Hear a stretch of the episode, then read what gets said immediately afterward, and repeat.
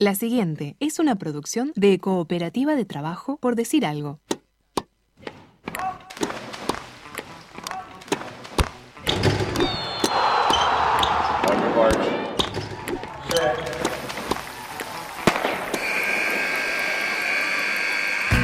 Hay deportes. Y en Por Decir Algo queremos hablar de todos. O de los que podamos desde este momento y hasta las 15. Por Decir Algo. Temporada 7. Temporada 7.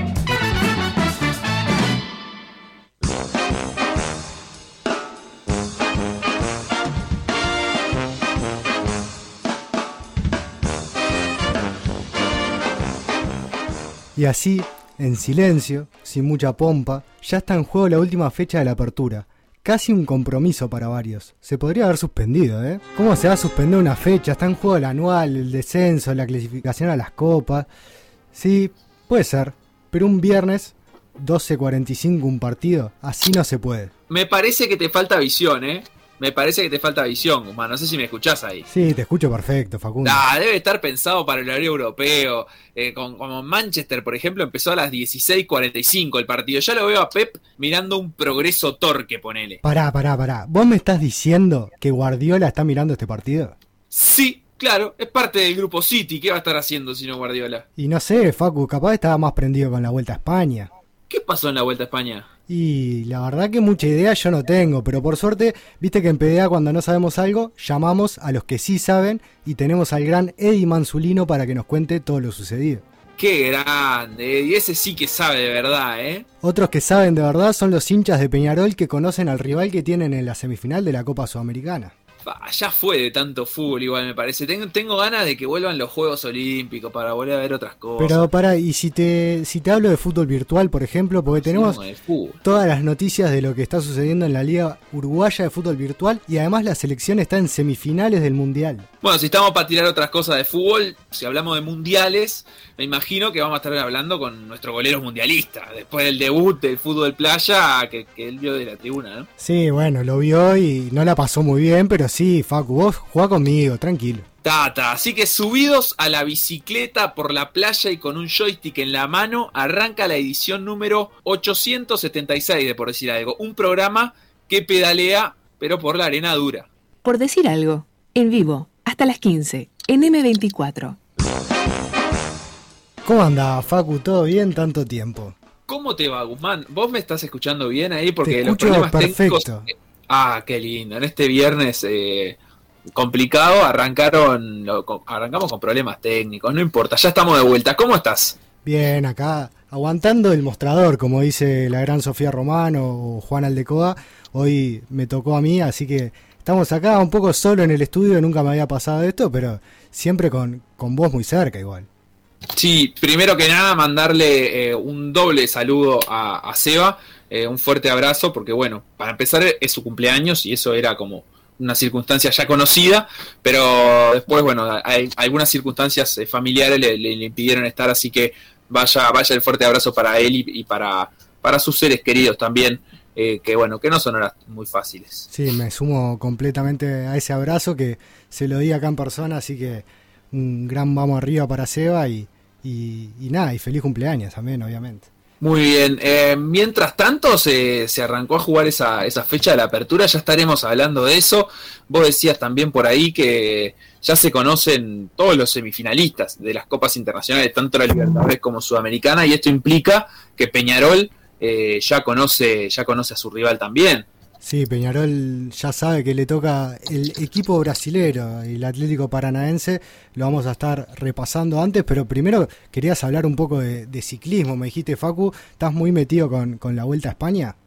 Estoy metido con la Vuelta a España y la verdad que hoy fue una jornada eh, con tintes, no sé, un poco trágico o casi trágico. ¿Vos, llegaste a ver algo? No sé, capaz que no lo viste en vivo, pero te, te podés haber cruzado en Twitter con algún videito de la caída de Alejandro Valverde. Vi una foto, no, no vi video, pero ahora estoy buscando para verlo.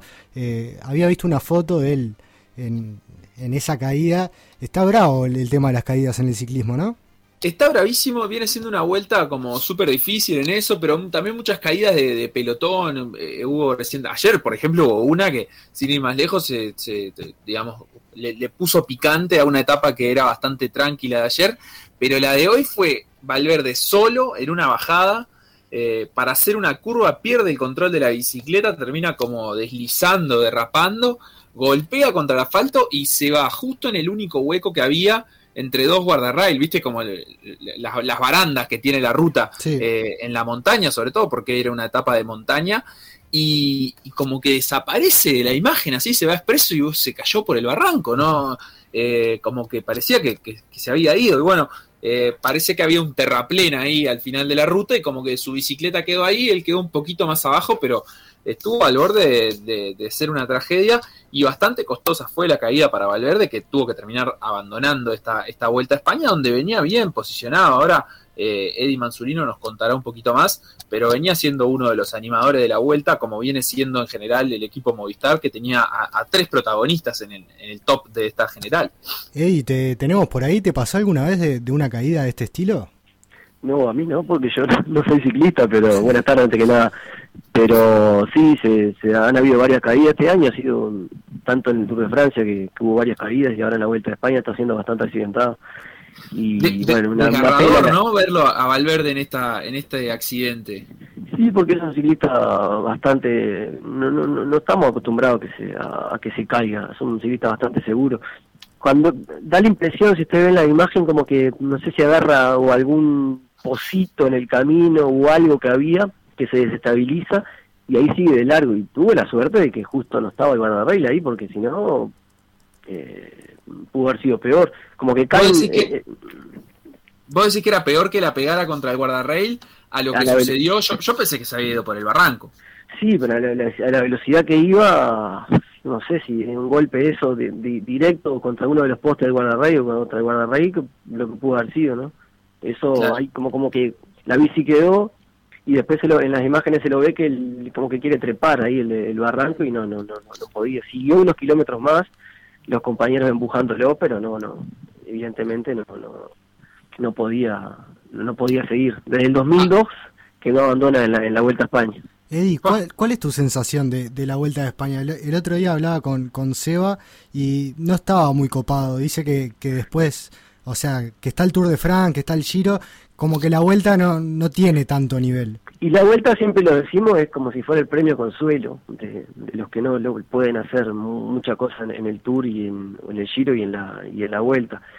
Eh, y da la impresión de que este año como que Roglic lo, tiene demasiado controlado. Movistar tenía tres ciclistas, ahora no, no tiene más a Valverde, pero tiene cerca a, a Mas y a López, pero parece que a pesar de no tener gran equipo Roglic este año, eh, tiene un gran equipo, pero no, no, es lo que, lo, que, lo que tiene en el Tour, por ejemplo, como que da la sensación de que tiene la carrera controlada. Y hoy de mañana escuchaba unas declaraciones de Bernal, por ejemplo, y como, me dio la impresión de como resignado, como, que le preguntaban qué, estrategia hacer, y bueno, y se esperar al último puerto y ver qué pasa. Y, y la última etapa es una contrarreloj de 34 kilómetros en Santiago Compostela, o sea, con un que viene a ser campeón olímpico de contrarreloj. Eh, como que si, si no pasa nada extraño o si no se, se organiza alguna estrategia diferente de atacar de más lejos, llegando al último a la última montaña junto con Roglic, no da la impresión de que lo puedan lo puedan sacar del primer puesto más. Roglic ha, querido ceder el primer puesto para como que quitarle la responsabilidad a su equipo de, trabajar tanto y bueno, ya pasó eh, la etapa anteayer y hoy como que la intención era la misma. Y bueno por ocho segundos quedó de líder pero tampoco le interesa mucho ser ser líder a, esta altura no claro pero igual hay, como una cosa vos decís a, no ser que pase algo extraño y por lo menos mi sensación en esta primera semana de competencia es que vienen pasando cosas extrañas en la ruta o sea extrañas digo no no, no ajenas al deporte pero como que se vienen acumulando varias caídas y, cosas así que de repente de la nada se le acaba la carrera a Valverde. Y venía en el top 5 y Movistar tenía ahí como un equipito para por lo menos tratar de pelearla y, como con varias opciones y eso, y cosas raras pasan. Entonces, andás a ver si, si digo, no, no, tampoco estoy augurando una caída ni nada para Roglic, simplemente eh, como que viene siendo una vuelta eh, accidentada. Sí, bueno, eso eh, yo, hablo de, eh, no sé que pase nada extraño en temas tácticos, que no veo no estando, que no veo bien, no, estoy viendo que, que, los equipos estén planteando cosas diferentes. Lo, el tema de las caídas, los accidentes, bueno, sí, es parte del ciclismo y se puede dar. Pero en, temas ciclísticos no, no veo no, no, no veo que, que, haya mucha no no digo motivación pero veo como que a, los demás ciclistas entregados a lo que pueda hacer Roglic, entregados a, la última montaña y en la última montaña Roglic, llegando medianamente bien, eh, eh, eh, es, letal. Bueno, se, se ve, es, esa es la sensación. Además de que la, en el caso mío, por ejemplo, usted me dice, no, no, no, no veo mucho entusiasmo. Yo vengo de una vuelta de Portugal que la viví muy fuerte y capaz que por eso, después como que la lo que vino después en tema de, de, seguir una carrera de la Vuelta a España, que bueno, me pasa así todos los años que la Vuelta a España baja un poco la intensidad para todo el mundo eh, de, lo que se mira. Pero bueno, es, es, como el cierre ya. Es como el cierre.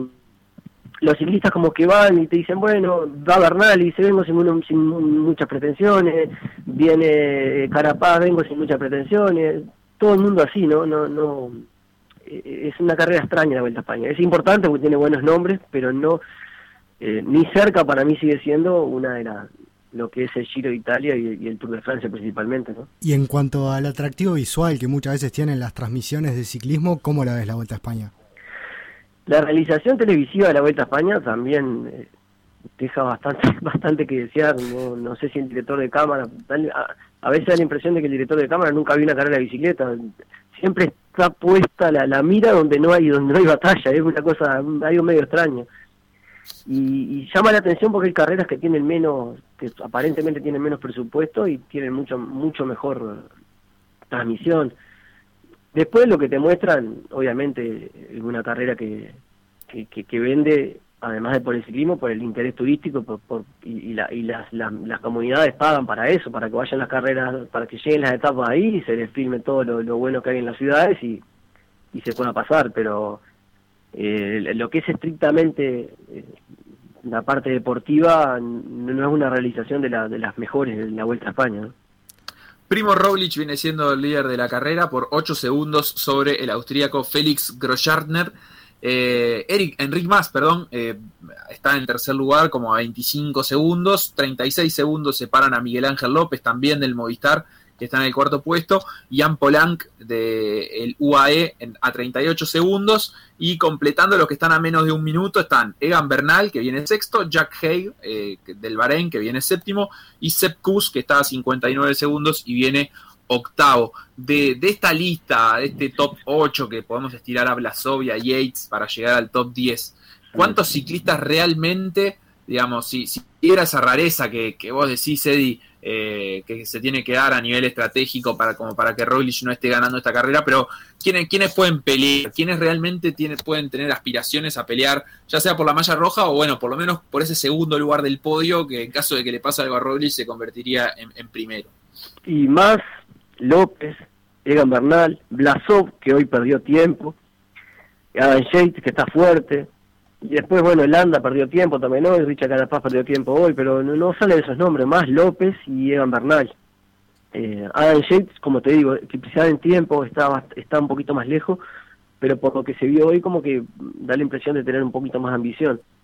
Y lo, que me había faltado decir que Bernal eh, lleva sin competir bastante tiempo. Quizás está reservándose para en la última semana eh, poder, eh, poder hacer algo. Como te digo, pareciera que no, pero bueno, eh, es la, la, expectativa que podría, que podría haber sería esa, ¿no? A ver cómo llegan a la tercera semana y el desgaste que pueda llegar a tener eh, Roglic después de haber jugado, eh, competido en los Juegos Olímpicos, a ver cómo llega a la, última semana de la vuelta, ¿no?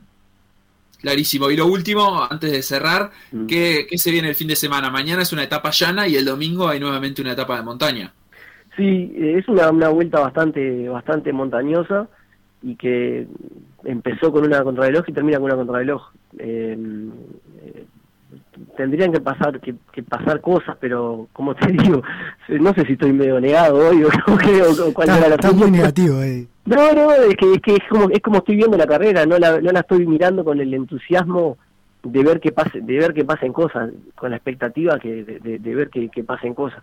Veo eh, veo muy entregado a, a, los equipos en, relación a lo, a lo que a Roglic, a Roglic se lo ve fuerte lo que pasa. Eh, también entiendo de que lo quieran, no lo quieran atacar mucho porque dicen lo ataco a Roglic y me contraataca y me liquida, eh, que es complicado, ¿no? Clarísimo, clarísimo. Bueno, muchísimas gracias. Vamos a estar entonces siguiendo lo que pase este fin de semana. El, domingo es el día atractivo, más allá del sábado, ¿no? Les puedo agregar una cosa aparte de la Vuelta a España, que una información que salió hoy, bueno, que, Uruguay consiguió cupo directo para, para, para competir en el Mundial de, de Flandes, eh, por los puntos que se hizo, que hizo Mauricio Moreira en la, en la en la Vuelta a Portugal y por los puntos que habían conseguido otros ciclistas uruguayos, Uruguay, en caso de, que Mauricio Moreira eh, acepte ir y Uruguay manda un, manda representante, no tiene necesidad de conseguir una ubicar, eh, que no es tan fácil. O sea, tiene ¿Y este mundial cuándo va a ser? Ah, se me pasó, en septiembre, del, 17 al 19 de septiembre. Ah, pero es, es pronto, es ahora nomás. Seguro, sí, sí, es, pronto. Moreira que ya representó a Es pronto, pero la temporada terminó, para Mauricio terminó. O sea, prácticamente ya fue la última carrera y quedaría un mes de aquí al Mundial. O sea, en caso de que él decidiera, por un tema de preparación, ir y la federación decida enviar un, ciclista, que, o sea, no hay mucha alternativa que, pueda hacer él, eh, tiene un mes, ¿no? Para... Sí, el, Mundial se disputará entre el 18 y el 26 de septiembre en Amberes. Ahí va todas las competencias, ¿no? Y esto, eh, o sea, Moreira mm, sería su primer mundial a nivel de mayores, porque él estuvo, pero en su 23 Él estuvo en su 23 que tuvo una buena, que tuvo buena actuación en Bergen, sí. Este sería el primer mundial que, que competiría en Elite. Eh, es una buena oportunidad para, para mostrarse, ¿no? Pero claro, como les digo, es, es, un trecho largo, un mes sin competencia, si que no tenga competencia él ahora a la vista, para poder mantenerse en un estado de forma y, participar en el mundial. Bueno, ya será una decisión eh, personal de él y de la federación si si si, si decide mandar un, representante. ¿no? Le escribiremos entonces a, Mauricio para preguntarle a ver qué, qué planea hacer o, qué ganas tiene. Eh, muchísimas gracias, Eddie. Nos, nos comunicaremos seguramente durante la semana que viene o la otra para estar eh, dándole seguimiento a esta vuelta a España que recién está llegando al final de, de su primera semana. Bueno, Guzmán y Facu, muchas gracias y abrazo, que pasen bien. Instagram. Por decir algo web. Twitter. Por decir algo web. Facebook. Por decir algo. WhatsApp. 098-979-979. Por decir algo. Conducción. Felipe, Fernández. Felipe Fernández. Sebastián Moreira. Sebastián Moreira. Y Facundo Castro. Facundo Castro. Producción y edición. Conrado Hornos. Todos los deportes. En Por decir algo.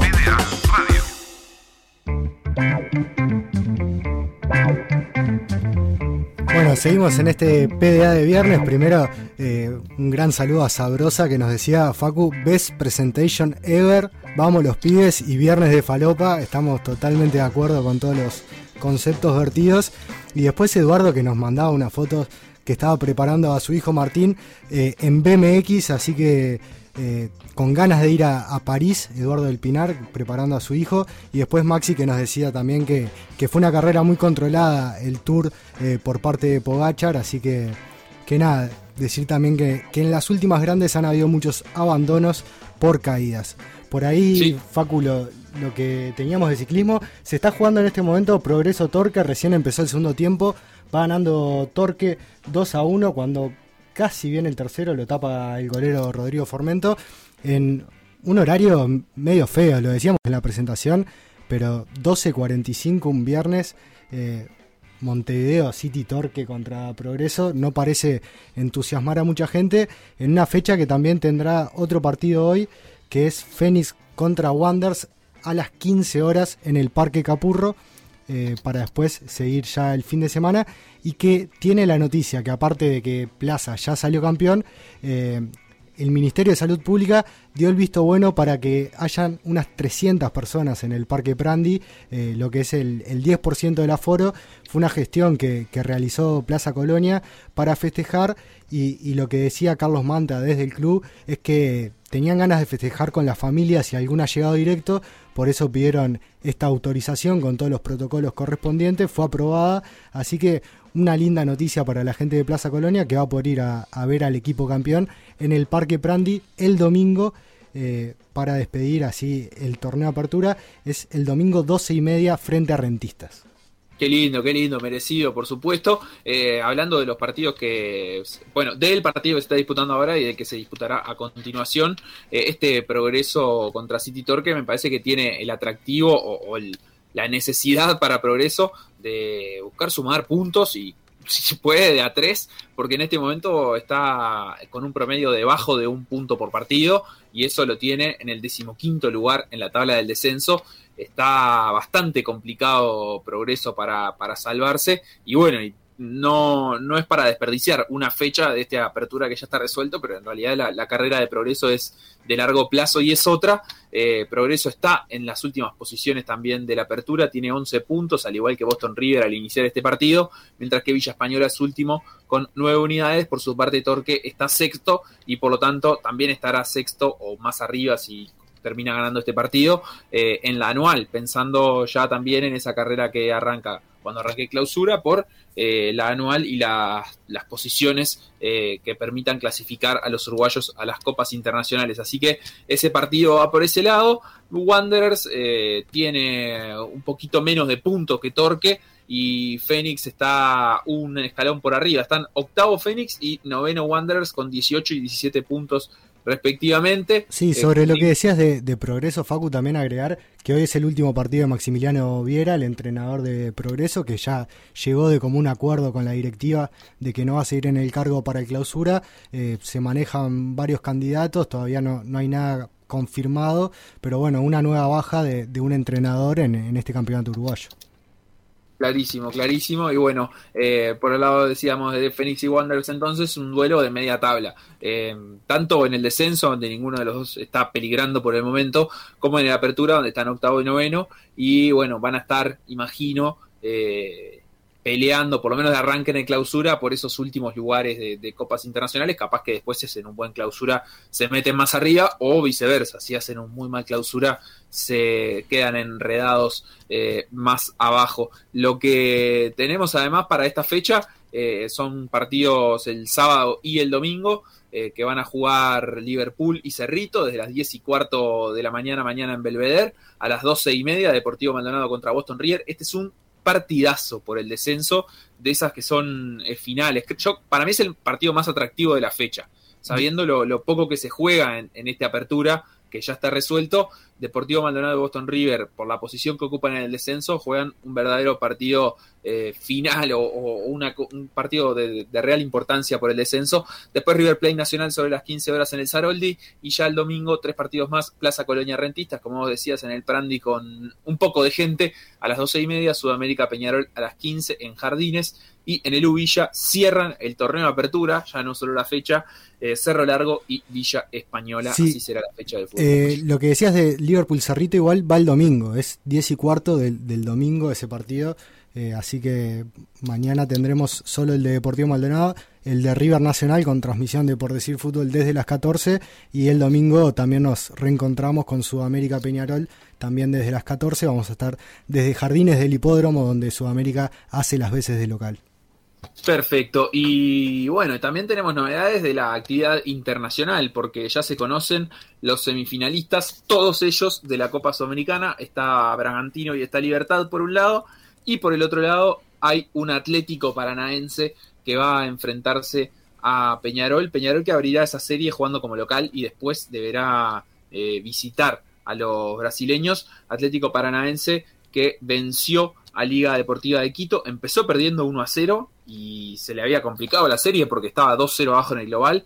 Eh, después consiguió darlo vuelta, ponerse 2 a 1 arriba. Nuevamente Liga de Quito se puso en ventaja por goles de visitante, lo, obviamente lo empató y estaba complicándole la vida a Paranaense, pero eh, el equipo brasileño llegó a los dos goles que necesitaba por intermedio de Bisoli a los 62 y a los 69 para sacar la ventaja necesaria, ese 4 a 3 final, que eso, si no, si no había cuarto gol de Paranaense, era clasificación de Liga de Quito por goles de visita. Sí, Liga de Quito que tiene a Matías Unino jugando como titular y también a Santiago Escoto, el ex Montevideo City Torque, que creo que fue su primer partido como titular en el equipo dirigido ahora también por Marini, el ex entrenador de Torque, y por el lado de Paranaense, eh, David Terán jugó de titular también, el jugador que ex Peñarol, que está citado a la selección uruguaya, y que se van a reencontrar con sus ex compañeros. Ya eh, había varios en comentarios en Twitter hablando de la posibilidad de la ley del ex o pidiéndole también a Terán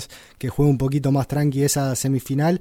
Así que nada, un condimento más para un partido que, como vos decías, va a tener a Peñarol jugando primero de local. ¿Cómo lo ves eso ahora en las copas internacionales? Antes siempre decían que era mejor cerrar en casa, pero ahora con el gol de visitante a veces es mejor sacar un resultado, eh, una victoria 1 a 0, por ejemplo, de local y ir a jugar de visitante, me parece. Si me, si me preguntas mis preferencias, lo que yo preferiría es definir de visitante. Ahora, también lo que veo es que Peñarol jugó ambas series eh, definiendo como local. y mal no le ha ido. Eh, de, tener un arranque fuerte como visitante y después terminar cerrando la serie como local en las dos series que jugó. Algo diferente, Facu, a lo de la Copa Libertadores 2011, donde Peñarol eh, en, todos los partidos definió fuera, ¿no? Sí, sí, sí, y en aquella oportunidad siempre como que le vino bien de alguna manera porque pudo, pudo hacer valer muchas veces el, gol de visitante también, ¿no? me parece que, lo que se genera cuando vos arrancás de local es que te tengas que cuidar mucho más. O sea, evidentemente el partido en el que vos jugás de local, sea el, primero o el último, eh, te tenés que cuidar mucho más eh, defensivamente de que no te hagan un gol y, bueno, está, y de no condicionar la serie de esa manera. Eh, creo que ya de visitante puede ser otra la historia, porque vos salís a atacar sabiendo que tu gol te puede, te puede dar una ventaja decisiva después en, la serie. Pero bueno, en realidad esto todo son especulaciones. Lo que sí es cierto es que tanto Atlético Paranaense como Liga de Quito habían demostrado en esa serie ser equipos eh, más goleadores, pero bueno, también con sus, eh, digamos, goles recibidos, ¿no? no digo, eh, Atlético Paranaense recibió tres goles en la serie y Liga de Quito recibió cuatro, o sea que en eso también creo que hay un poquito una, una diferencia con cómo ha sido la historia para, para Peñarol en, la Copa Sudamericana, donde no ha sido una valla muy vencida. No, y aparte Peñarol es el equipo más goleador del torneo, entonces pensando en, posibles eh, equipos con alguna dificultad defensiva, Peñarol puede lastimar, ahí tiene sobre todo en Agustín Álvarez Martínez eh, y en Facu Torres, que ya va a estar recuperado para esa fecha, eh, dos jugadores que están rindiendo en, muy alto nivel, que creo que pueden complicar a, cualquiera de los dos rivales y, por el otro lado de la gloria, en la, en la Copa Libertadores, también tenemos definidos eh, semifinalistas. Se coló un equipo no brasilero y eso es noticia porque podían ser los cuatro representantes de Brasil. Tenemos Palmeiras, Atlético Mineiro por un lado, Atlético Mineiro que le ganó 3 a 0 a River el miércoles, ya le había ganado también en su visita en Argentina. Y en, en el partido que se disputó ayer, Barcelona empató 1 a 1 con Fluminense y por gol de, visitante, porque habían empatado 2 a 2 en Brasil en la ida, eh, se clasificó a semifinal. El gol de Barcelona lo hizo el uruguayo Gonzalo Mastriani. ¿Te acordás de Gonzalo Mastriani, Facu? Claro, me acuerdo, sí, cómo no. Eh, goleador en Serra en un momento, después con pasaje en Boston River. Eh, un jugador que ayer leía que había llegado un poco medio de rebote a Barcelona, también para ser suplente y que por diferentes circunstancias está jugando de titular y lo está haciendo muy bien. Así que con un gol eh, de él empataron frente a Fluminense. Eh, Barcelona que va a enfrentar a Flamengo en la otra semifinal de Copa. Flamengo que creo que es el rival a vencer en esta Copa Libertadores. Le ganó en el global 9 a 2 a Olimpia. Eh, así que es una parada bastante difícil para Barcelona. Complicadísimo, complicadísimo. Todo, tanto Copa Libertadores como Copa Sudamericana que regresan eh, después del 20 de septiembre tras eh, las eliminatorias y, y, bueno, a un mes de, distancia del día de hoy. Así que habrá que esperar un ratito para ver semifinales y después habrá que esperar un ratito más para ver finales, porque eso, esas semis se van a cerrar en septiembre y hasta noviembre no se van a jugar las finales que van a ser en Montevideo. Sí, finales que, como bien decís, van a ser en Uruguay. Nos escribía Ignacio por acá diciendo: si vos ganando de visitante llegás tranquilo, teniendo que ir después a Brasil, toda ventaja de local es poca más con lo que están cocinando los jueces en Brasil. Así que eh, creo que, no le gusta la idea de, ir a definir allá y es cierto que los jueces están un poquito tendenciosos con, con ¿Cómo es cierto? Pero vos tenés información periodística que corrobore esto que y periodística no, fuerte que estás haciendo contra Comebol. Pero lo veo, o sea, ayer a Paranaense el penal que le cobran sobre el final del partido es un penalcito. No sé si lo viste. No, no lo vi, no lo vi. No, un penalcito que, o sea, es un agarrón. Creo que está con VAR hoy en día eso se cobra Pero bueno, no sé si, si era al revés, si era en el área de Paranaense, si, si lo cobraban igual. Así que, eh, nada, estoy un poco de acuerdo con Ignacio. Quedará en el libro de polémicas que jamás recordaremos. eh, solo va a importar eso eh, si se convierte en una polémica después en el partido de Peñarol, que ahí quedará en el libro de las polémicas que recordaremos, porque obviamente las que involucran a equipos uruguayos son las que no nos, no nos olvidamos. Eh, Gusi, ¿te parece si hacemos una pausa y a la vuelta lo llamamos a él, al hombre, al señor A Felipe Felo Fernández Bolero. desde Rusia? Dale, me parece. Lo que pasó en por decir algo, revivirlo en pda.uy o buscar los podcasts en Mixcloud o Spotify.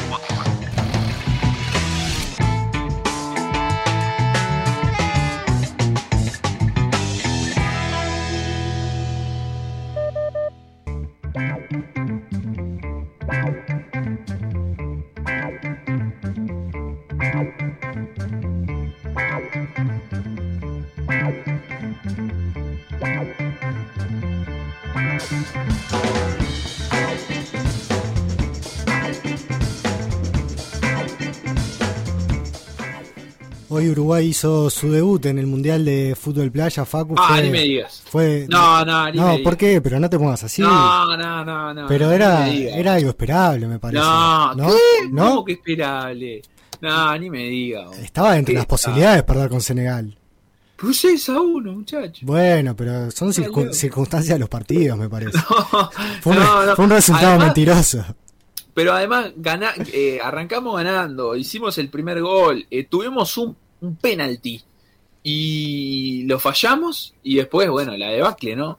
Eh, qué, qué macana, ¿no? Ya Yo está- tenía, ¿Estás tenía pidiendo expectativas con esta que, serie. que dejen su, su cargo a algunos representantes de la selección de Uruguay? Sí, el golero titular y el suplente, así puede jugar Felipe, porque ya sabemos que no van a clasificar, bueno, por lo menos que, que juegue Felipe. Felo, eh, ¿tenés alguna chance de jugar en el tercer partido si hay dos derrotas, por ejemplo? Que hace 10 Portugal. ¿Qué, qué pregunta, qué lindo. Aparte, no entra con Portugal. con el campeón del mundo la, la vamos a pasar precioso. Eh, no, no sé, no sé. eh, a ver. No importa la- tampoco. Pensemos que, no, para nada. Pensemos que la eliminatoria atajó el Ale todos los partidos, todos los minutos. Y, y- y es la manera de, de dirigir que tiene Germán. Y está muy bien, es una de las opciones. Eh, No. Así que. Y, y- y- Sí. y fuera de broma, eh, bien, analizando un poco lo del partido de hoy, eh, la, la actuación de Guerrero fue de lo mejor de Uruguay. O sea, eh, obviamente el marcador no, no, no, no dice grandes cosas, pero, pero tuvo, tuvo buenos pasajes. Y el Ale, el Ale tuvo varias atajadas importantes en pelotas quietas, eh, ni que hablar, aparte ya siempre lo, lo decíamos en la previa, viene a ser una eliminatoria que fue un, un escándalo lo que atajó y hoy también, hoy también anduvo, anduvo bien, ¿no? Ahí, ahí cero, ahí Guzmán, no quieras, no quieras buscar cizaña, No, buscar Felo, no. Para nada. pará. no las hay, Una, una pregunta random que hoy se me vino a la mente cuando, cuando veía el resultado del partido. Raúl Mendy, que metió tres goles para Senegal, ¿se lleva la pelota? qué jugador Raúl. Eh, no, vos sabés que no, no creo que valga eso en fútbol playa porque como que es más normal, digamos, más común hacer muchos goles. ¿Qué tenés que hacer? Cinco. Sí, capaz que tendríamos que, que prorratearla como le gusta a Seba. O tres de Eh, chilena. O de chilena. Estaría bueno que se lo plantees ahí a la FIFA, ya que estás ahí, eh, Sí, de está, proponer eso. eh, Fatma, se llama la secretaria de FIFA, que anda en la vuelta eh, como la máxima autoridad de FIFA. Así que si me la cruzo en la tribuna se lo puedo plantear la de la de qué hay que hacer para llevarse la pelota en, en fútbol playa. Pará, eh, antes de meternos en el partido, ya que estamos hablando de FIFA y eso, ¿hay comisión de, de atletas en, en- FIFA, en el Mundial de Fútbol Playa? ¿Se reúnen ahí con los jugadores, algún representante de cada equipo algo así? No que yo sepa, para nada. Por lo menos a, eh, a nuestro capitán no lo han convocado a, a nada. Ah, Eh, y, y si, y si la hay, no sé, no sé si incluso si, si hay una división de FIF Pro, por decirte algo, ¿no? Por decir algo, eh, de FIF Pro que sea de fútbol playa. Sé que hay, hay mucho, por ejemplo, está, está Madger, que es uno de los jugadores portugueses, uno de los mejores eh, jugadores un histórico. Está bastante involucrado en la organización del fútbol playa. Lo, ves, lo vemos muy seguido apareciendo en, en- en lugares. Eh, Amarele, que también fue jugador de, de España y es actual entrenador, creo que lo último de él es en China, también está en la vuelta en la organización, dictando cursos. O sea, hay algunos jugadores involucrados en FIFA, no como eh, no como representante de los jugadores eh, actuales. es, que, es una, tendencia mundial que lo que los deportistas sean cada vez más consultados y que existan como las comisiones. Eh, viste que a mí me tira mucho el olimpismo, ¿no? Y está tanto en Panamericano como en Juegos Olímpicos, se reúnen, se votan los, los representantes para el, para el próximo periodo y eso de, las comisiones de atletas, tanto a nivel continental como a nivel olímpico. No, y no estaría mal porque, porque nadie, nadie mejor que, los jugadores, y más que nada los, jugadores habituales a estar en este tipo de, competencias, que nadie mejor para sugerir cosas, para sugerir cambios, para sugerir cómo realizar estos eventos, eh, cómo mejorarlos. Eh, me parece que, es algo que, está bueno y que, debería implementarse en, todos los deportes. Felo, ayer leí una nota en, en Hotdown que me llamó la atención a Quique Setién, que, que fue jugador de fútbol playa y fue también director técnico. ¿Lo tenías eso? Mirá, no lo sabía. Eh, España tiene una larga tradición de, fútbol playa. No lo tenía aquí que se tiene como, como jugador de fútbol playa, me sorprende. Eh, ¿Llegó a jugar en la selección? ¿Decía eso la nota? Eh, sí, sí, jugó en la selección española. Eh, creo que comentaba, no sé si fue un mundial en Brasil que estuvo, y, lo remarcaba como una de las etapas más felices de su vida. Sí, puede ser eh, por la edad de Quique Setién debe, debe haber sido previo a, que la FIFA se haga cargo del fútbol playa. La FIFA recién se hace cargo del fútbol playa en el 2006, 2007. Sí, porque decía, decía que le gustaba mucho también porque entre jugaban media hora, ponerle ahí un partido en Brasil y después tenían toda la tarde libre para salir a pasear y tomar algo. Claro, era, un fútbol playa donde, donde era muy recreativo, donde se sumaban muchas eh, estrellas, ex jugadores de fútbol que que iban a jugar al fútbol playa más casi como exhibición. Y, todos esos mundiales, previo a que la FIFA lo organizara, todos los mundiales se hicieron en Brasil. Así que me imagino una delegación española de futbolistas que, eh, que, eran, algunos eran exfutbolistas en Copacabana. Y bueno, puedo entender lo que dice Quique Setién. Feli, contame, eh, porque el post partido, la verdad es que no sé si lo quiero saber, me lo imagino, no, no, no es muy alentador después de una derrota, eh, y, bueno, porque uno va con ilusiones. Pero eso, ¿cómo fue el, pre partido? ¿Cómo llegaba el equipo? ¿Cómo, eh, ¿Cómo se vivió esa previa? No, bien, bárbaro, estábamos, estábamos muy, muy metidos, seguimos estando muy metidos. El fútbol playa tiene, que a diferencia del, del, del, fútbol 11, los los duelos tras una derrota son mucho más breves. Vos tenés que pensar que mañana es el día previo a otro partido. O sea que, las derrotas se tienen que digerir rápido. Es un deporte que, la diferencia de goles no asusta tanto. Eh, además, al igual que, vos decías, Facu, el, el, marcador terminó siendo largo para las diferencias dentro de la cancha. Si bien Senegal fue mejor que nosotros, un buen rato el partido no era para tanta diferencia. Y en la previa estábamos muy contentos, muy alegres. Llegamos cantando cantando al estadio. La canción previa a bajarse del, del ómnibus de, este grupo es Bajito No, que ya la vienen cantando hace mucho tiempo. Eh, así que sonó Bajito No antes de, bajarse al Luzhniki Stadium. Y, nada, con, la, con toda la ilusión del mundo de, enfrentar un, debut mundialista, eh, había. La mayoría de este grupo ya tiene por lo menos un mundial arriba como el de Paraguay, hay otros que tienen más de uno, y, solamente debutantes en, un mundial había dos, que eran el Facu Cordero y el, y Abu Quinta. Entonces eh, sabíamos, sabían en realidad eh, lo que se vive en este tipo de partidos, pero, pero tal, no deja de ser nada, todo, te llenas los ojos viendo cosas. Y además como fuimos el primer partido, eh, tuvimos la oportunidad de hacer la entrada en calor en la cancha principal, que eso también está buenísimo, porque después del primer partido ya hay una cancha auxiliar y tenés que hacer la entrada ahí. Entonces, por lo menos te saca las ganas de ver el estadio de escuchar la música, de escuchar los parlantes, de, todo eso, te lo sacas en, la entrada en calor y, después ya te puedes enfocar en, jugar. Y vos hiciste la entrada en calor. Sí, eso es lo bueno del tercer arquero que, te permite cambiarte y hacer la entrada en calor. Eh, así que me revolqué un rato en, la arena, atajé alguna pelota que otra cuando precisaban descanso Gustavo y, Ale, sino después dando una mano en, en la entrada en calor y una vez terminado, cuando ellos salen para la cancha, eh, yo subo a la, tribuna, en este caso con el Tiki, que está acá al lado mío, que me debe estar rodeando porque quiere dormir un rato y, le estoy hablando al lado. Eh, y lo vimos desde, desde atrás de un arco arriba, se ve tremendo. Eh, y, nada, seguimos el partido desde la tribuna. Para escuchar, ¿y estaba Mancher ahí por la vuelta? Porque cuando ande Mancher, si estás haciendo la entrada en calor, pedile que te patee unos tiros. no, no, no lo vi a Mancher, supongo que ahora que ahora que recién terminó el partido de Portugal, capaz que estaba en el estadio eh, lo que sí estaba el embajador uruguayo que, nos fue a ver con, su familia en uno de los palcos. Y, Y bueno, ah, y había, esto pasó algo muy curioso. Eh, el fútbol playa tiene, eh, tiene mucho espectáculo, entonces durante los partidos, para aquellos que nunca vieron fútbol playa, suena música.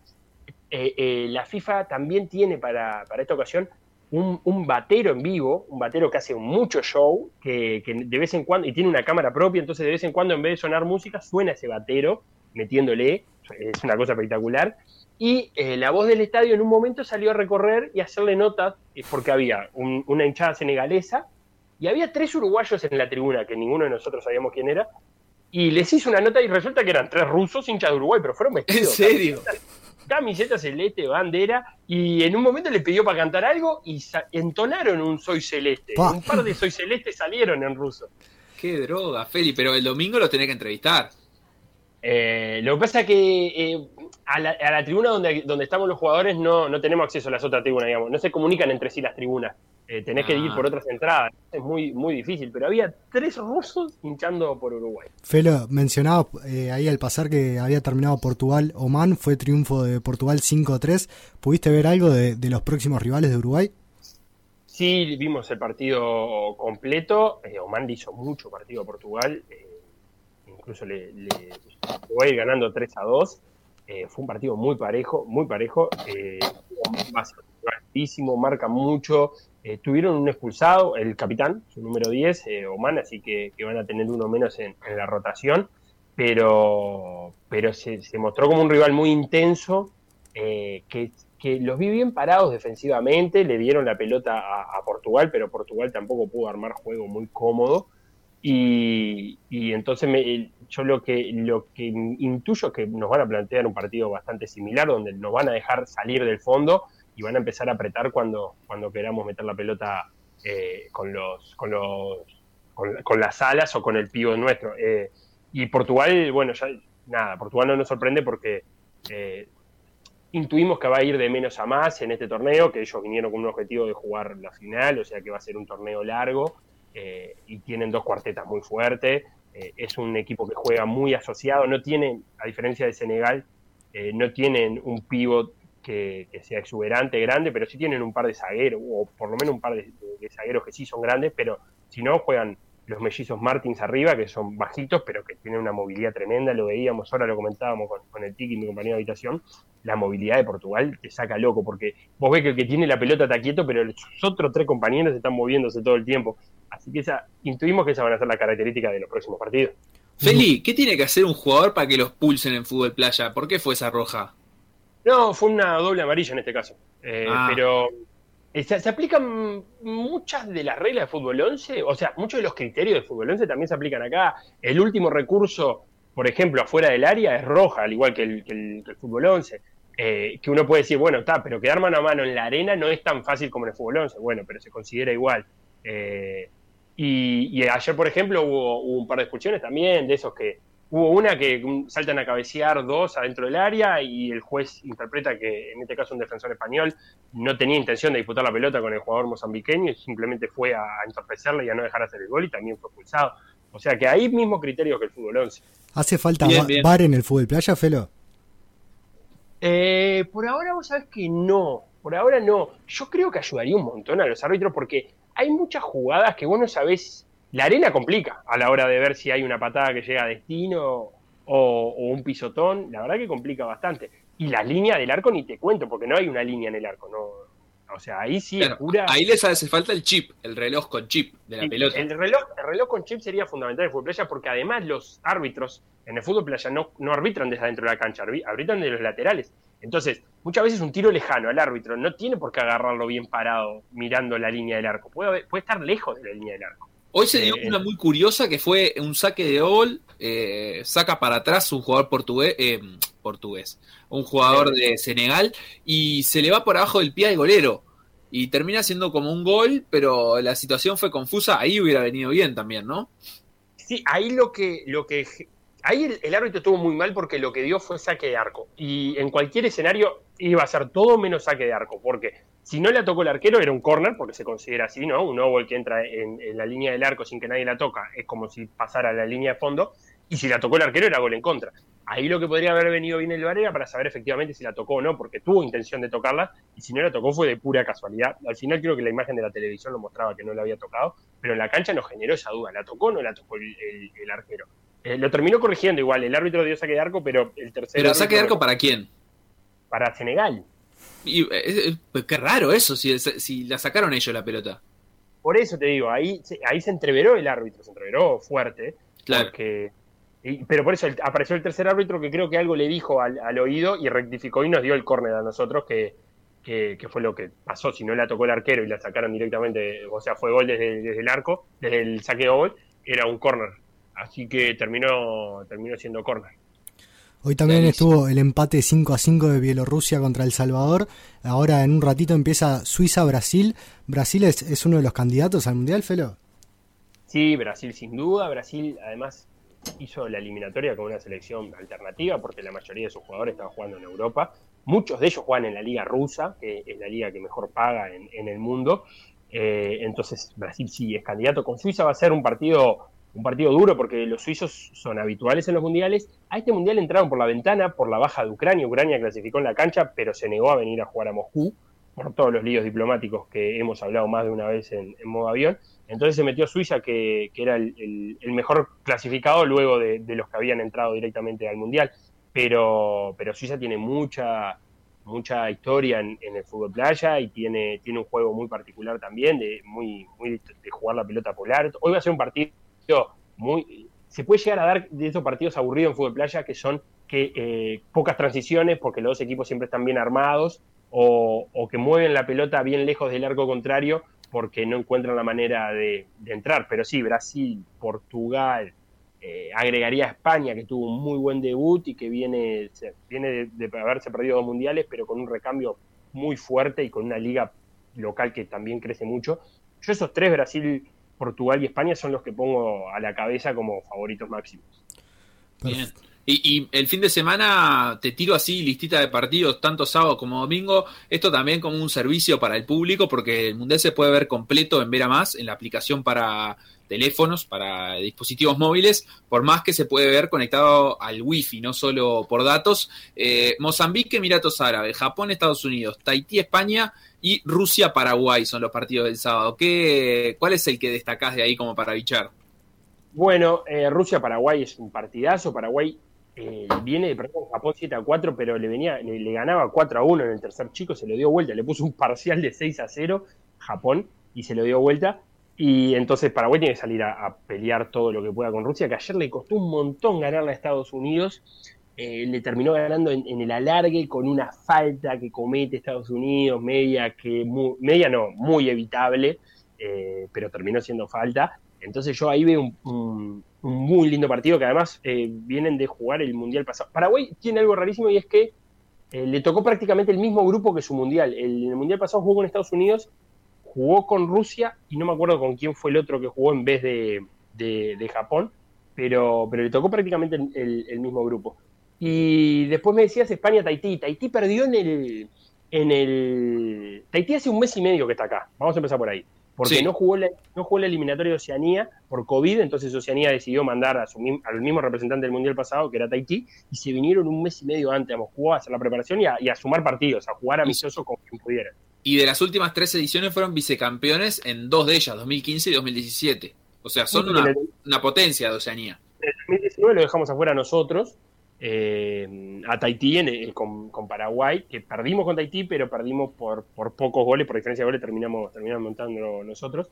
Entonces Tahití también está, se va a jugar su última carta contra, contra España eh, pero ojo, fue una derrota sorpresiva, pero Tahití es un, es un gran exponente de, este deporte. Así que yo me quedo con eso, del sábado con esos dos partidos. A la una de la tarde Tahití-España y a las 14.30 Rusia-Paraguay. El domingo juega Uruguay a las 9 contra Oman. 10 y media Bielorrusia-Suiza. A las 13 Brasil-El Salvador. Y a las 14.30 Portugal-Senegal. Sí, Portugal-Senegal va a ser un partidazo. Eh, vienen de jugar el Mundial pasado también, en cuarto de final, le ganó Portugal 5 a 1, eh, pero va a ser un partidazo. Y ojo con El Salvador, Brasil. El Salvador eh, perdió hoy, como decía, lo decía Guzzi, con, con Bielorrusia por penales. Bielorrusia también es un, buen equipo, pero es otro equipo de, de CONCACAF que eliminó a México. clasifican dos nada más de CONCACAF, se metió Estados Unidos y se metió El Salvador. Y, El Salvador también es otro equipo con, mucha, mucha identidad del fútbol playa, es uno de los deportes fuertes. Incluso, esto eh, comentándolo al estilo PDA, eh, eh, Bukele, el presidente salvadoreño, ha, hecho una apuesta muy fuerte al fútbol playa y al surf, porque considera que son dos deportes que a los que El Salvador puede apuntar meterse en los mundiales y estar en la ley mundialista. En el fútbol playa ya había clasificado hace seis años, creo, tres o cuatro mundiales, así que seis u ocho años en Italia, Ravenna, y volvió ahora a un mundial. Entonces hay un fuerte apoyo, para, a ver, para, para hablar los números. El presidente de la Asamblea Salvadoreña salió a, a ratificar de que le iban a dar un, un premio de 7 mil dólares a cada uno de los jugadores salvadoreños por haberse clasificado al Mundial, más 2 mil dólares de, viático por estar acá. O sea que cada jugador salvadoreño se va a terminar yendo a este Mundial con 9 mil dólares. ¿Y la liga, la, liga local es, es, profesional, Felo?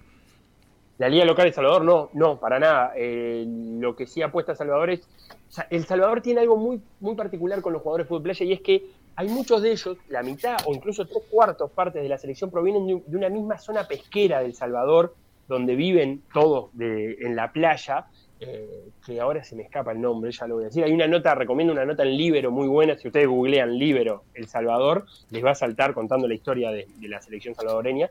Entonces, hay como un eh, entrenar todo el año, por más que no sea profesional del día, hay como un, entrenar todo el año por parte de la, de la selección salvadoreña. Perfecto, Feli. ¿Algo más que agregar sobre este Mundial de Fútbol Playa y cómo se viene dando o los partidos que, podemos disfrutar? Por lo pronto ya sabemos que el domingo a las 9 de la mañana nos despertamos y, vemos ese Uruguay-Oman. Sí, sí. Eh, no, nada, simplemente capaz que contar algo sobre, sobre el partido de hoy que para aquellos que no lo vieron o que vean el resumen, eh, no va a aparecer, pero jugamos un primer chico muy bueno, muy bueno, donde eh, el arquero senegalés tuvo muchas intervenciones y muy buenas, unas manos impresionantes, sacó tres, cuatro pelotas de esas que, perfectamente pueden terminar en, gol, eh, y que nos pusimos un a 0 muy rápido por un penal que le cometen a Nico Bella, que lo, convierte, y al ratito tuvimos un penal también ah, que se le hicieron al, Tonga Laduche y, y lo erramos, y del 1 a 0 enseguida pasamos al 1 a 1 y después tuvimos eh, un, doble agarre le cobraron al, Ale Guerrero, que es cuando se, quedó sin manos y la volvió a, sin manos, o sea, se quedó sin la posibilidad de agarrarla con la mano tras un pase atrás, y la volvió a agarrar, eso es un tiro libre de la mitad de la cancha y terminó un gol. Eh, y se fue el primer tiempo 2-1, pero la sensación era de que habíamos jugado mucho mejor que Senegal. El segundo tiempo la cosa fue, cambió Senegal, el primer chico, la diferencia deportiva fue que el primer chico le daban la pelota a su golero y el golero trataba de levantar y pegar, y no era bueno con el pie. El segundo chico, se ve que hubo orden de afuera, entonces le pasaron la pelota al golero y el golero empezó a jugar con la mano profunda. Y ahí nos complicaron, porque ellos eran mucho más altos que nosotros, entonces eran pelotas muy difíciles para nuestros defensores y también para que salga el arquero. Y nos empezaron a, se empezaron a jugar mucho más cerca de nuestro arco. Cometimos dos penales, entonces eh, pasamos de un, de un 1 a 0 a un 4 a 1 en contra con tres, tres goles de pelota quieta y se nos hizo largo el, el, marcador y cuando arrancamos el tercer chico, tres goles de diferencia se pueden remontar en un, en un tiempo de fútbol playa, pero arrancamos nomás y a los, pocos, a los pocos segundos de arrancar el tercer chico recibimos un gol 5 a 1 y me parece que ese terminó de enfriar todas las posibilidades y, así terminó, ¿no? Después hubo un sexto gol de Senegal, pero me parece que ese es un buen resumen de lo que fue el partido. Perfecto, Feli. La Pirraya se llama la isla salvadoreña de pesqueros. Y, y bueno, nada, vamos a tener entonces el segundo partido de Uruguay, donde hay que ganar o ganar para pensar, eh, mantener el sueño de una clasificación todavía. El domingo a las 9 de la mañana contra Oman, el martes a la 1 contra Portugal va a ser el cierre de la fase de grupo. Paco, un detalle para tener en cuenta, eh, la primer, lo primero que se toma en cuenta para desempatar es el partido entre los equipos eh, entonces, si hay, por ejemplo, si nosotros empatamos un punto contra con Senegal, eh, sabemos que Senegal va a terminar arriba nuestro. Entonces, lo que, lo que estaría, el escenario ideal sería ganarle a Oman y esperar un triple empate y que se empiece a, a, diferenciar por, por goles, o que Senegal le gane a Portugal y nosotros lleguemos a la última fecha donde el ganador avanza. Claro, y eso eh, quería consultarte también cómo son los puntos, porque en, algún, en, algunos torneos de fútbol playa eh, se suma distinto si, si se ganan a largue o en penales. Es correcto, eh, acá lo mismo, si ganas en alargue son dos puntos y si ganas en penales es uno solo.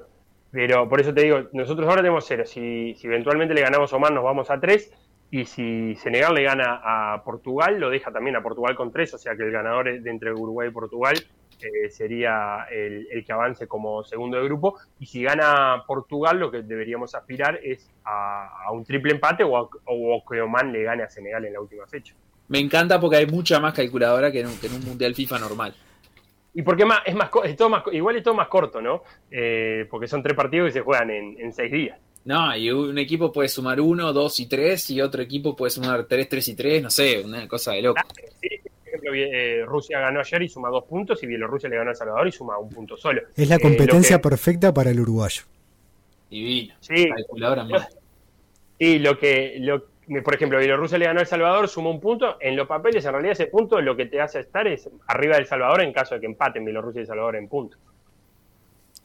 Excelente. Bueno, Feli, nos despedimos y te vamos a reencontrar, me imagino que el lunes o la semana que viene. Sí, claro, el lunes ojalá haciendo números de cómo nos tiene que ir con Portugal para clasificar. Excelente. Fuerte abrazo. Abrazo grande. Por decir algo. Por decir algo. Instagram. Por decir algo web. Twitter. Por decir algo web. Facebook. Por decir algo. WhatsApp. 098 979 979.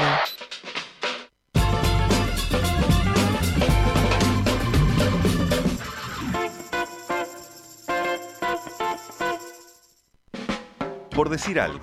PDA.U. Seguinos en Facebook, Instagram, Twitter o Spotify. Todos los deportes en M24 97.9 FM Montevideo 102.5 FM Maldonado. PDA Radio. PDA Radio. Noticias. Noticias. Ariel Bear y Gonzalo Escobar perdieron en Cincinnati o Cincinnati, como diría el gran Santiago Díaz, en dos sets frente a los locales Johnson y Krajicek. Fue 6-3-6-4 por los octavos final del Master 1000, donde habían debutado con victoria en la primera ronda sobre los octavos preclasificados del torneo. Lamentablemente dejaron pasar una buena oportunidad porque los croatas Mektik y Pavic, favoritos del torneo, perdieron frente al polaco Hurkacz y al italiano Sinner quienes definirán con los estadounidenses un lugar en semifinales. Todos los demás favoritos, segundos, terceros y cuartos preclasificados, siguen en carrera.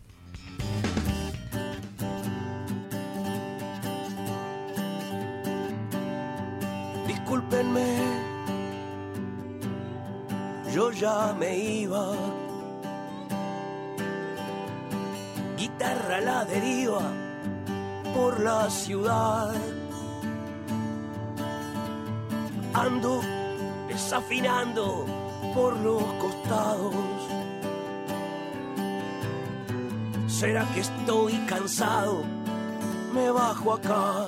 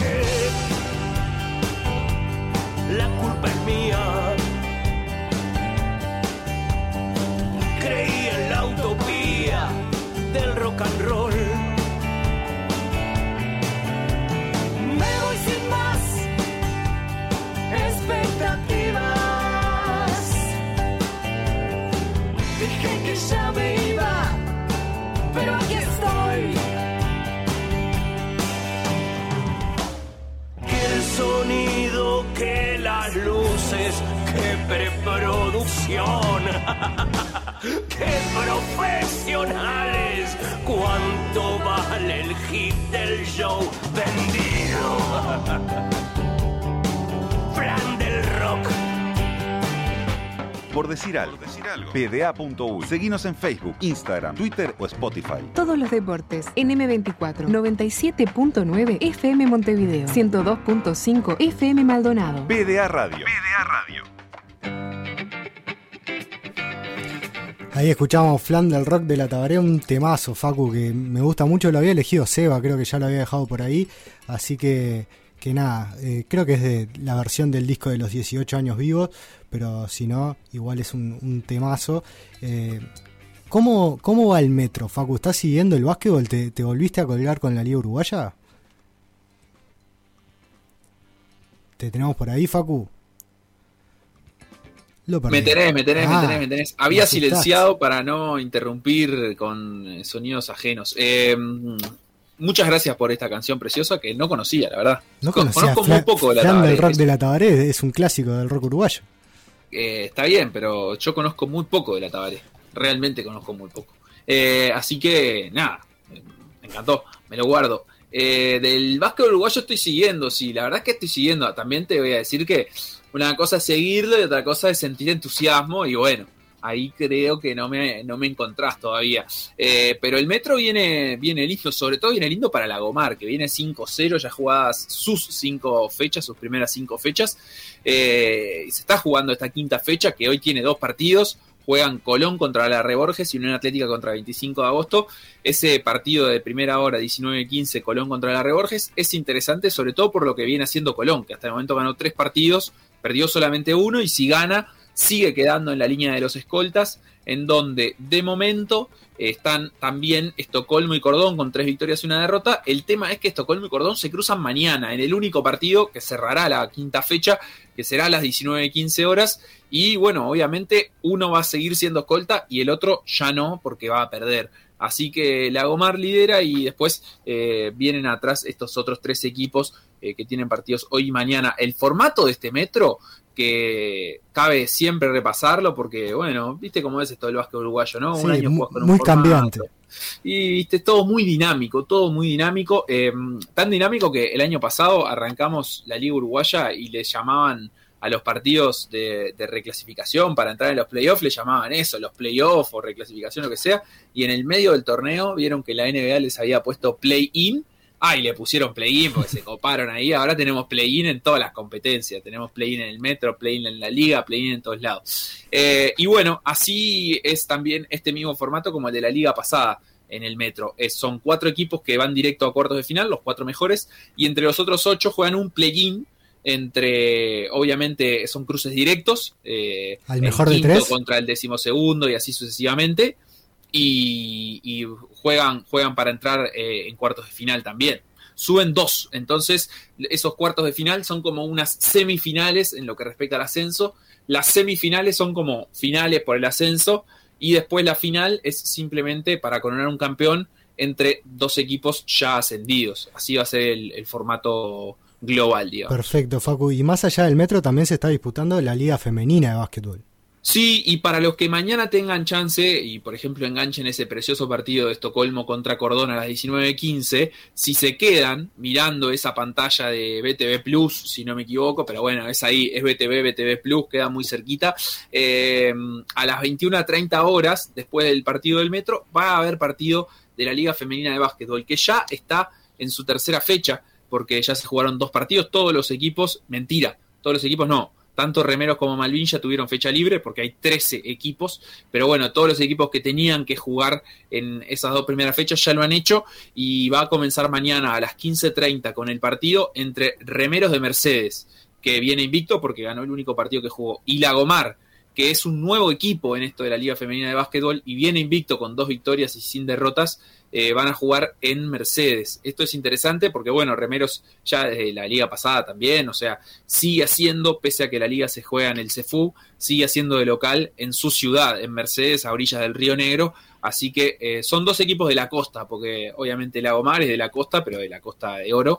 Y remeros, eh, a, los remeros de Mercedes le dicen eh, el equipo de la costa. Así que van a jugar el sábado. Ese partido no se televisa. El que se televisa es Capurro contra 25 de agosto, que va el sábado a las 21.30.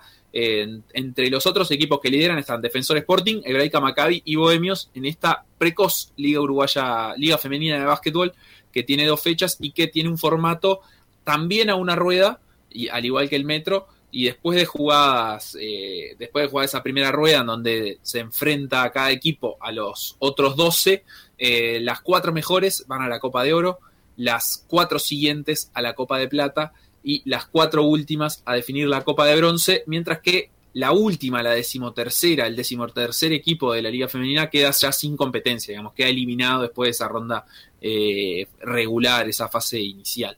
Perfecto, Facu. ¿Algo más que agregar antes de pasar, si no, a la Liga de Fútbol Virtual? ¿Te queda algo del de, básquetbol por decir?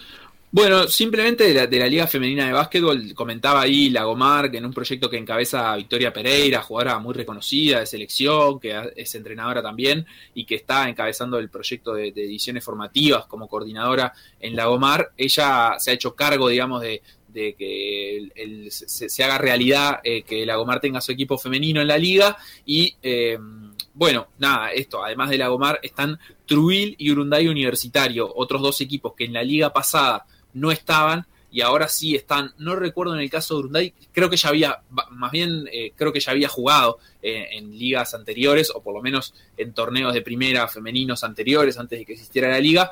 Eh, pero Trubil no, Trubil nunca, es la primera vez en su historia, casi 100 años de historia, que Trubil presentó un equipo femenino y, bueno, así que va a Trubil con un partido ganado y uno perdido hasta el momento. Son estos los tres equipos que no estaban en la liga pasada y se sumaron. Se perdió una... Se, ganó una plaza, o se ganaron dos plazas en realidad, porque había 11 equipos en la liga pasada, esta vez hay 13, pero se perdió un equipo que es el eh, Paysandú, pero el Paysandú de Montevideo, el Deportivo Paysandú, eh, que esta vez no se presentó a jugar, así que, eh, bueno, eso, sumaron dos instituciones cuando en realidad son tres las que, las que son nuevas. Perfecto, Facu, vamos a hablar entonces un poco ahora de el fútbol virtual de la Liga Uruguaya que arrancó su temporada número 20 en el día de ayer. Se jugaron ya las primeras dos fechas y estamos en contacto con Federico Machado, el técnico de Central de San José, que están en la sexta posición en este momento. Son un equipo oficial de OFI, una de los representantes también del fútbol del interior.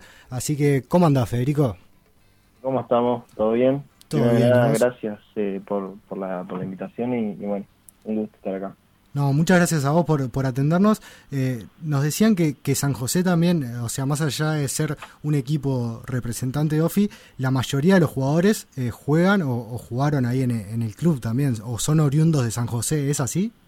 Sí, bueno, este, lo fundamos hace un año, ayer, mira, ayer, ayer se cumplió un año que, que mm, del debut eh, oficial en FUB. Y, y, sí, lo fundamos junto con un compañero del club acá, eh, de, Central, y varios, varios entre amigos de San José e hinchas de Central, y jugadores hasta de formativas también están ahora en, el plantel, pero pero sí da la casualidad que varios eh, somos somos del club, ya sea jugadores, hinchas, jugadores formativas, lo que sea, y la mayoría de acá San José sí.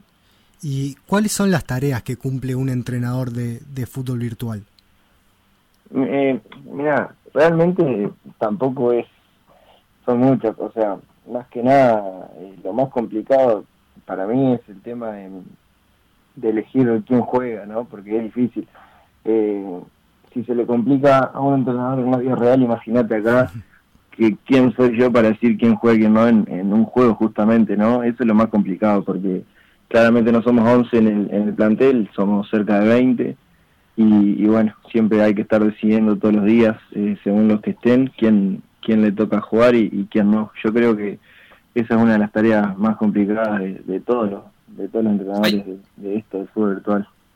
Hay una cosa ahí que es, que es logística, eh, pero me imagino también que debe haber otra que tiene que ver con, con la calidad de los, de los jugadores. O sea, obviamente no todos juegan igual.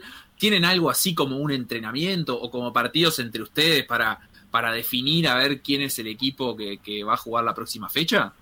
No, bueno, o sea, eh, como vos decís, claramente no, no todos juegan igual y, y, siempre, por más que sea un juego y, y sea para divertirse, ¿no? Siempre en todo, eh, creo que la mayoría de personas siempre queremos ganar en todo y, bueno, este, justamente ayer empezamos la liga, pero venimos entrenando hace cerca de un mes, más o menos, partidos entre nosotros no, pero amistosos contra, otro, contra otros cuadros eh, siempre hacemos y, vamos rotando, vamos, vamos probando jugadores, eh, a ver cómo, cómo se entienden con la idea, cómo se entienden con los compañeros y, y bueno, eh, durante este mes fue que, que, elegimos y decidimos quiénes eran los mejores 11 o los mejores que estaban eh, para poder jugar allá en el debut. ¿Cuánto tiempo a la semana le dedicas a, a San José?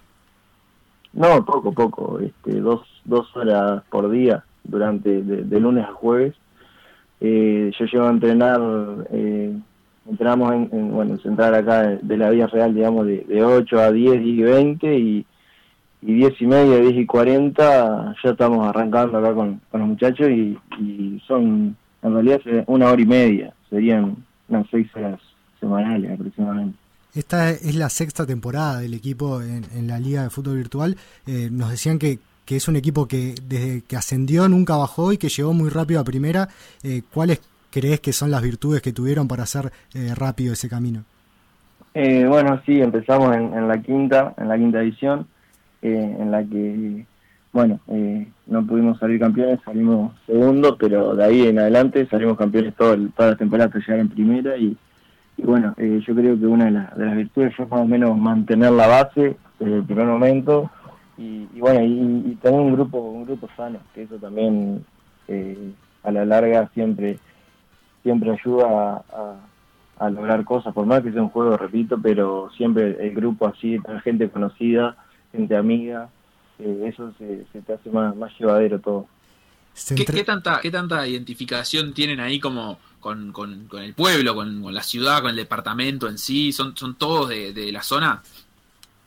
Somos todos, sí, la mayor, o sea, la mayoría, eh, menos ahora tenemos dos argentinos y bueno, han pasado brasileros, chilenos también, pero mira, de los 19 que estamos en el plantel actualmente y 13, 14 seremos de, de San José y esos 13, 14, 10 estamos directamente relacionados con el club decías eh, que, que, entrenaban después de la práctica de la vida real, como dijiste vos. Vos jugás en, en la primera de Central también.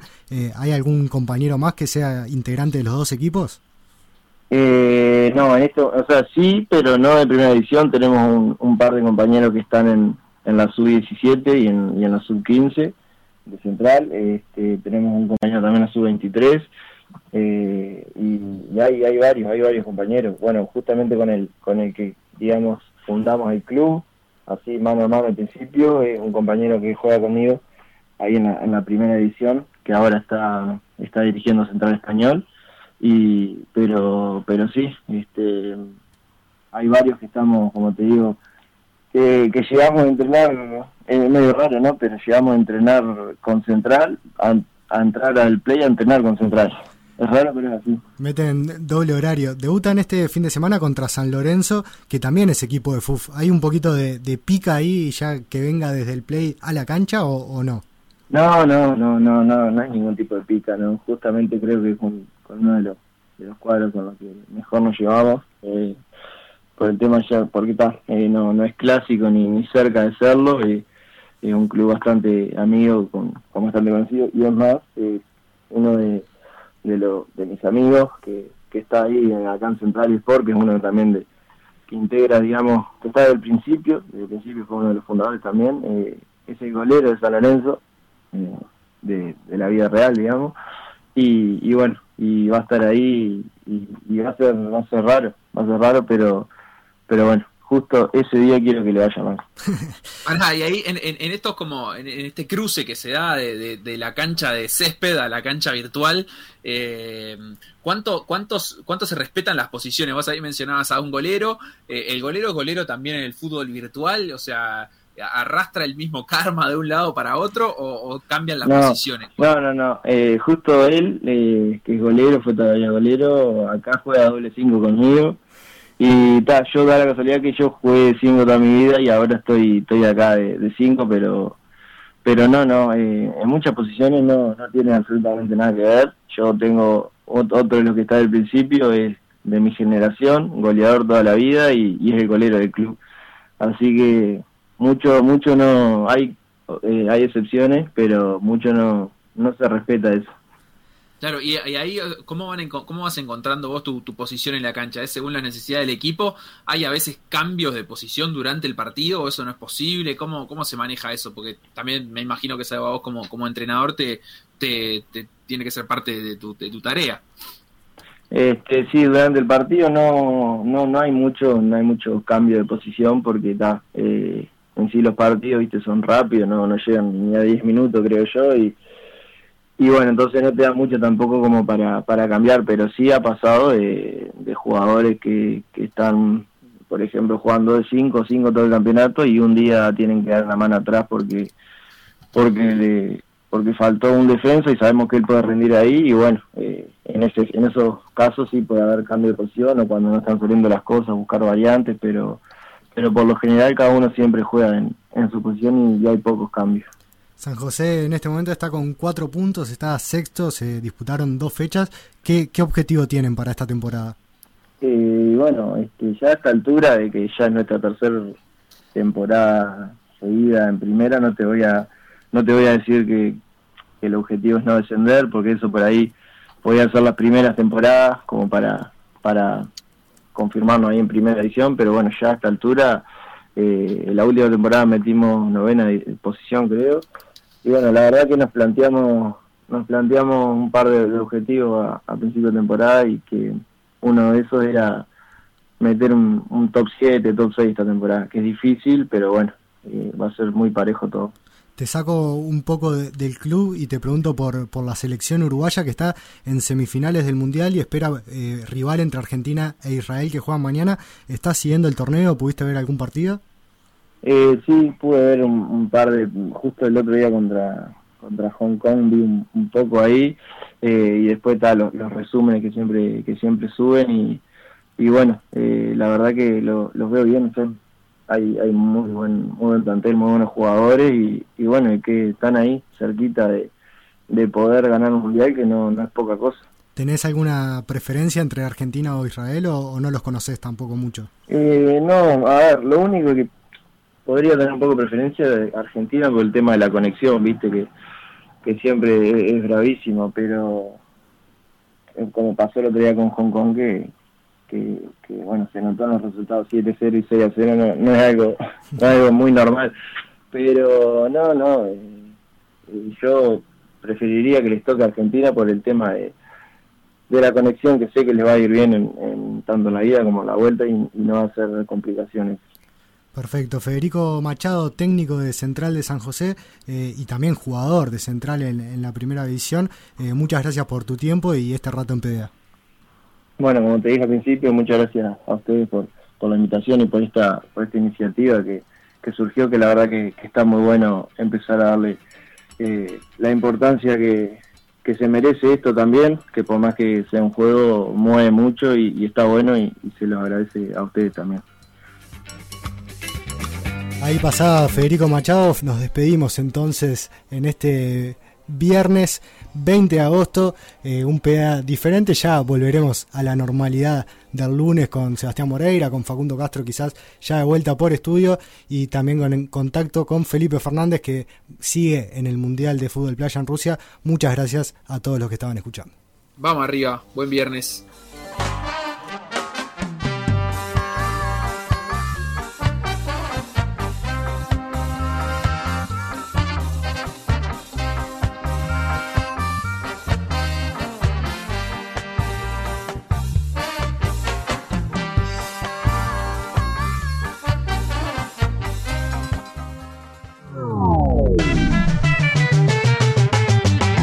Pasó en por decir algo? Revivirlo en pda.uy o buscar los podcasts en Mixcloud o Spotify.